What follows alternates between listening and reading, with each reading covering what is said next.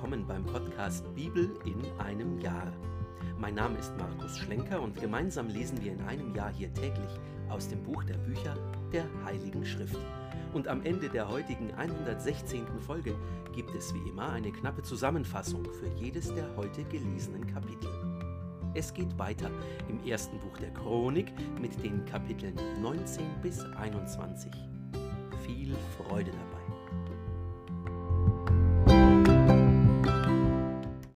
Kapitel 19 Als darauf Nahasch, der König der Ammoniter, starb und sein Sohn an seiner Stelle König wurde, sagte David, Ich will Hanun, dem Sohn des Nahasch, mein Wohlwollen zeigen, weil sein Vater auch mir sein Wohlwollen gezeigt hat. Und David schickte eine Gesandtschaft zu Hanun und ließ ihm sein Beileid zum Tod seines Vaters aussprechen. Als die Diener Davids in das Land der Ammoniter kamen, um Hanun das Beileid auszusprechen, sagten die Fürsten der Ammoniter zu Hanun, Will David wirklich deinen Vater vor deinen Augen ehren, weil er Leute schickt, die dir sein Beileid aussprechen sollen?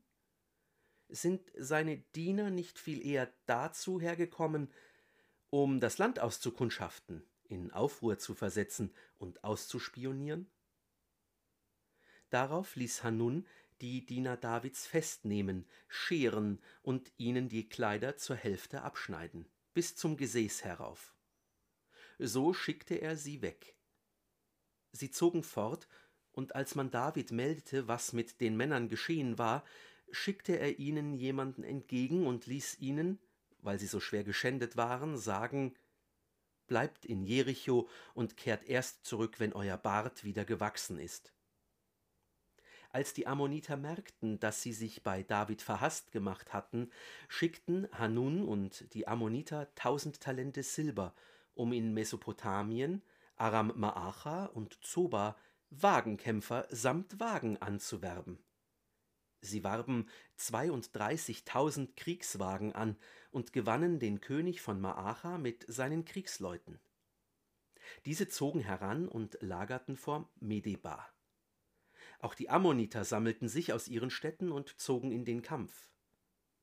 David erfuhr davon und schickte Joab mit dem ganzen Heer allen kriegstüchtigen Männern hin. Die Ammoniter rückten aus und stellten sich vor der Stadt zum Kampf auf, während die Könige, die gekommen waren, jeweils für sich draußen auf dem Feld standen. Als Joab sah, dass ihm ein Angriff von vorn und von hinten drohte, traf er eine Auswahl aus der Kerntruppe Israels und stellte sie gegen die Aramäer auf. Den Rest des Heeres unterstellte er seinem Bruder Abishai, damit sie sich den Ammonitern gegenüber aufstellten. Joab sagte, Wenn die Aramäer stärker sind als ich, dann komm du mir zu Hilfe, wenn die Ammoniter stärker sind als du, dann werde ich dir zur Hilfe kommen. Sei tapfer. Wir wollen mutig für unser Volk und für die Städte unseres Gottes kämpfen. Der Herr aber möge tun, was er für recht hält. Dann griff Joab mit seinen Leuten die Aramäer an, und diese ergriffen die Flucht vor ihm. Als die Ammoniter sahen, dass die Aramäer flohen, ergriffen sie ebenfalls die Flucht vor seinem Bruder Abishai und zogen sich in die Stadt zurück. Joab kehrte heim nach Jerusalem. Die Aramäer sahen, dass sie von Israel geschlagen waren. Sie schickten Boten und ließen die Aramäer, die diesseits des Stromes wohnten, ausrücken. An ihrer Spitze stand Schobach, der Oberbefehlshaber Hadad Esas.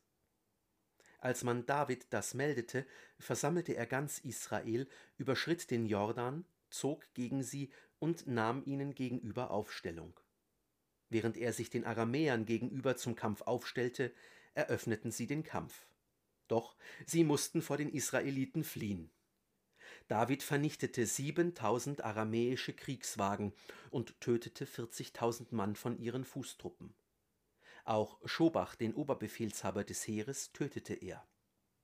Die Vasallen Hadad Esas sahen nun ein, dass sie von den Israeliten besiegt waren. Sie schlossen Frieden mit David und unterwarfen sich ihm. Von da an hatten die Aramäer kein Verlangen mehr, den Ammonitern zu helfen. Kapitel 20 Um die Jahreswende, zu der Zeit, in der die Könige in den Krieg ziehen, führte Joab die Streitmacht in das Feld und verwüstete das Land der Ammoniter. Er rückte bis Rabba vor und belagerte es. David selbst blieb in Jerusalem. Joab eroberte Rabba und zerstörte es. David nahm ihrem König die Krone vom Haupt. Er stellte fest, dass ihr Gewicht ein Talent Gold betrug. An ihr war ein kostbarer Stein. Sie wurde nun Davids Krone, und er schaffte eine sehr große Beute aus der Stadt fort. Auch ihre Einwohner führte er fort und stellte sie an die Steinsägen, an die eisernen Spitzhacken und an die eisernen Äxte. So machte er es mit allen Städten der Ammoniter. Dann kehrte David mit dem ganzen Heer nach Jerusalem zurück. Danach kam es bei Gesa zum Kampf mit den Philistern. Damals erschlug Sibichai aus Husha den Sipai, der zu den Raphaitern gehörte. Die Philister wurden niedergeworfen.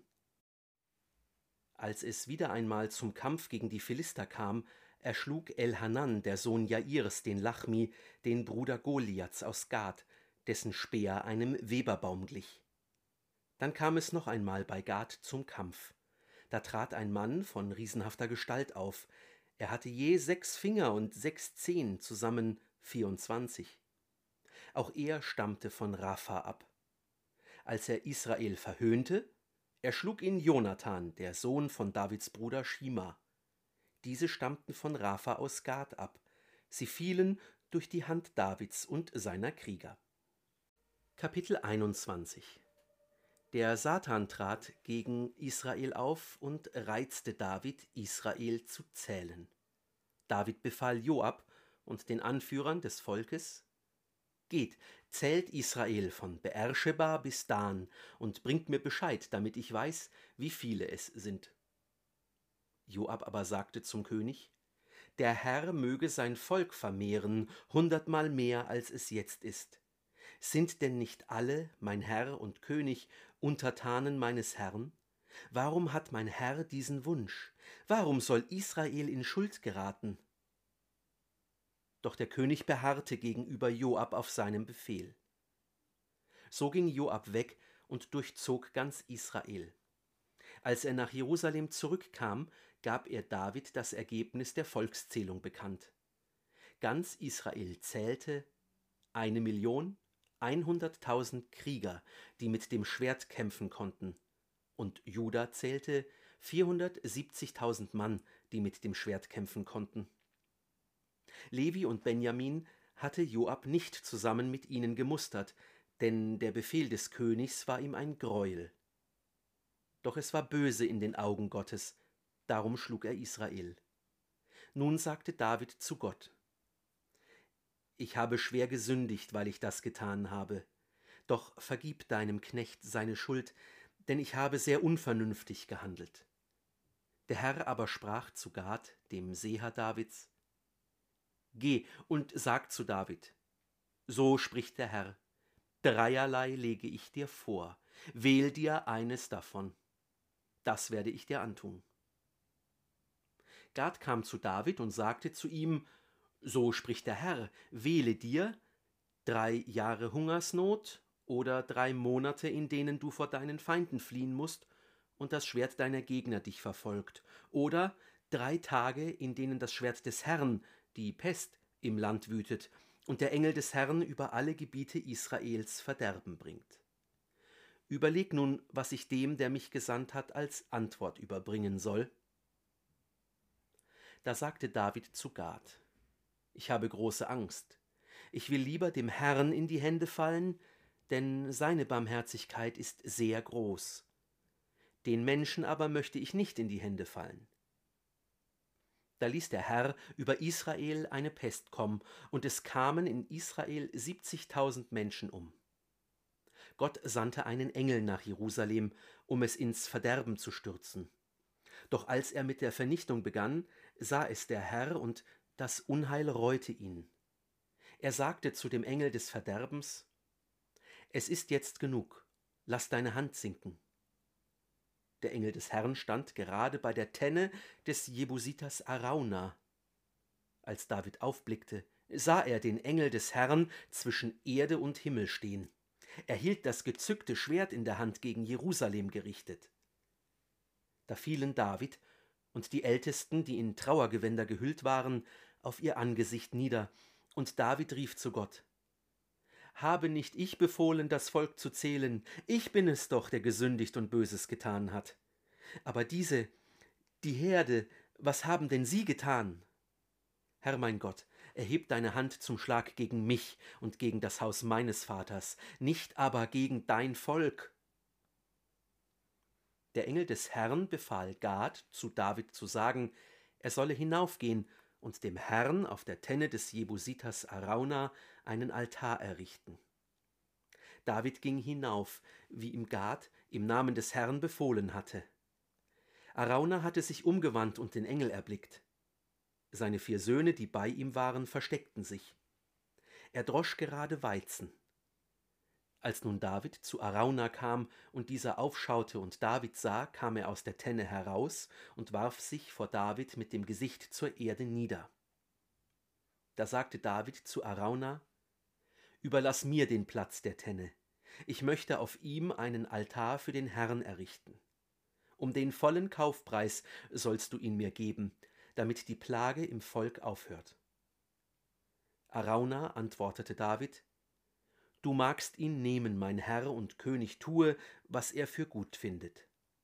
Ich gebe dir die Rinder für die Brandopfer, die Dreschschlitten als Brennholz und den Weizen zum Speiseopfer. Ich will dir alles geben. Doch König David sagte zu Arauna, Nein, ich will dir den Platz zum vollen Preis abkaufen. Ich will nicht dein Eigentum wegnehmen und dem Herrn unbezahlte Brandopfer darbringen. So gab David dem Arauna für den Platz 600 abgewogene Goldschekel. Er baute dort einen Altar für den Herrn, brachte Brand- und Heilsopfer dar und rief den Herrn an. Dieser antwortete ihm durch Feuer, das vom Himmel auf den Altar des Brandopfers niederfiel. Dem Engel aber gebot der Herr, und er steckte das Schwert in die Seite. Damals merkte David, dass ihn der Herr auf der Tenne des Jebusiters Arauna erhörte und brachte dort Opfer dar. Die Wohnung des Herrn aber, die Mose in der Wüste angefertigt hatte, und der Brandopferaltar waren zu jener Zeit auf der Kulthöhe von Gibeon. Doch David konnte sich nicht mehr dorthin begeben, um Gott aufzusuchen, denn ihn hatte vor dem Schwert des Engels des Herrn Schrecken erfasst.